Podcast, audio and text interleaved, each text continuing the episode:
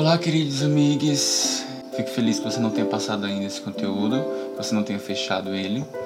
E se você ainda está aqui esperando que eu fale sobre esse remédio, essa pílula mágica, essa fórmula super prática e rápida para que você se sinta bem e tenha um bem-estar integral, inabalável, a longo prazo, a curto e médio também, principalmente né, a curto prazo, quem não quer se sentir muito bem já, agora. O que eu quero dizer é que não existe essa, esse, essa pílula mágica que resolve todos os nossos problemas e nos torna, nos torna inabaláveis, nos torna extremamente lúcidos e inteiros diante de qualquer adversidade para todo sempre. E o que eu quero compartilhar aqui é justamente alguns possíveis caminhos para que você consiga cultivar esse bem-estar. E principalmente, nunca, jamais subestimar o poder de uma rotina. O quão positivo, quão benéfico, eficaz é uma rotina de bons hábitos. Eu acho que se tivesse esse remédio seria só essa, esse papelzinho embolado onde eu escreveria cultive bons hábitos. Pronto, tá aí. Esse, esse é o remédio, essa é a fórmula. A gente perdeu muitos referenciais de segurança, de rotina, o que, que a gente faz no nosso dia a dia, onde é que estão as nossas conexões. Então a gente vai ter muito processo de altos e baixos. E o que, que a gente faz para ficar mais perto do meio? Né? Eu costumo falar que vários pilares sustentam o que a gente chama de experiência de vida e são as nossas necessidades, são áreas da nossa vida que precisam de cuidado, de atenção, de manutenção. E esses pilares estão aqui sustentando isso que a gente chama de experiência de vida. E se um tá capenga, se um tá frágil, um tá caindo, tá quebrando, meio que a estrutura toda começa a dar aquela balançada.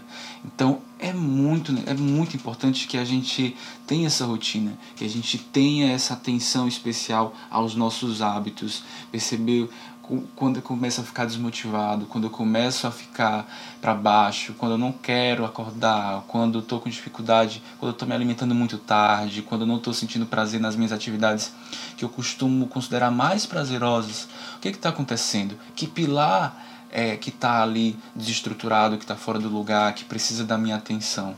Então, mantendo a rotina de hábitos saudáveis e eu fico mais fico mais capaz de perceber que pilares são esses que estão precisando da minha atenção para que os hábitos que cuidem desses pilares eles sejam reforçados, eles ganhem uma atenção especial.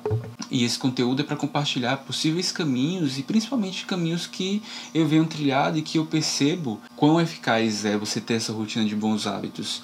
E eu friso ainda mais que eu consigo perceber hoje em dia o quanto eu fico mais instável, o quanto eu fico mais emocionalmente frágil, é, desmotivado, quando eu negligencio essa rotina, ainda que em detalhes, ainda que seja dois dias em que eu, ah, hoje eu vou, hoje não, hoje eu não vou, não vou me movimentar não, não vou praticar nenhum exercício hoje não.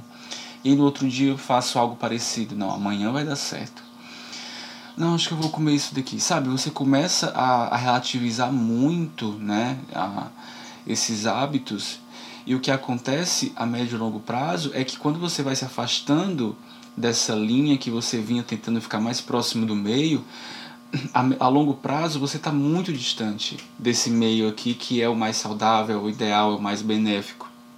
Por isso que é tão importante você ter essa rotina de bons hábitos, que no começo vai exigir um esforço, no começo vai ser, vai ser é, sofrido algumas coisas, mas lá na frente você vai estar colhendo tantos benefícios positivos, você vai estar tão bem, se sentindo tão bem, assim, tipo, de uma forma não condicionada a fatores externos, que você nem vai lembrar o quão sofrível pode ter sido o começo dessa, desse, desse caminho.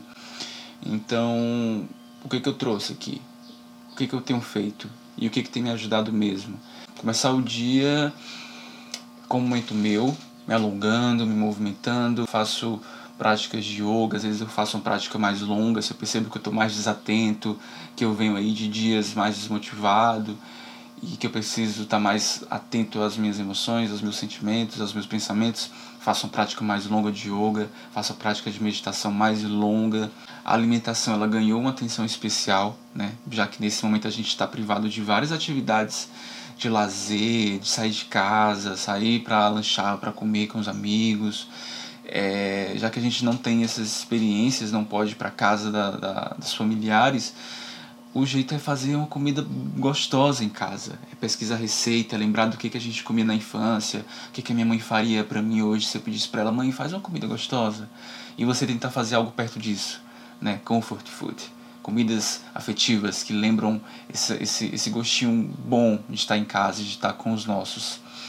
E até o próprio contato com a família, né? Para mim tem sido mais frequente, isso tem sido muito bom. A gente tem compartilhado coisas que a gente vem fazendo no nosso dia a dia, nossas preocupações, nossos medos, bobagens, vídeos dos sobrinhos que sempre eh, trazem brilho para os olhos, enchem o coração de alegria.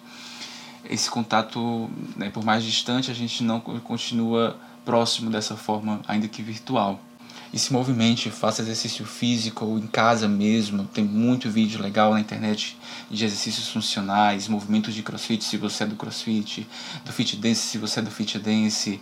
Se você não tem nenhuma familiaridade, se alongue, né? Mas movimento o corpo. O corpo precisa estar em movimento para que a nossa cabeça funcione bem também. Né? Ver o que, que você tem aí, o que, que você pode fazer e que de repente vai trabalhar alguns dons seus. Você gosta de desenhar, você gosta de pintar, você tinha vontade de fazer alguma coisa assim. Opa! Gosta de escrever, né?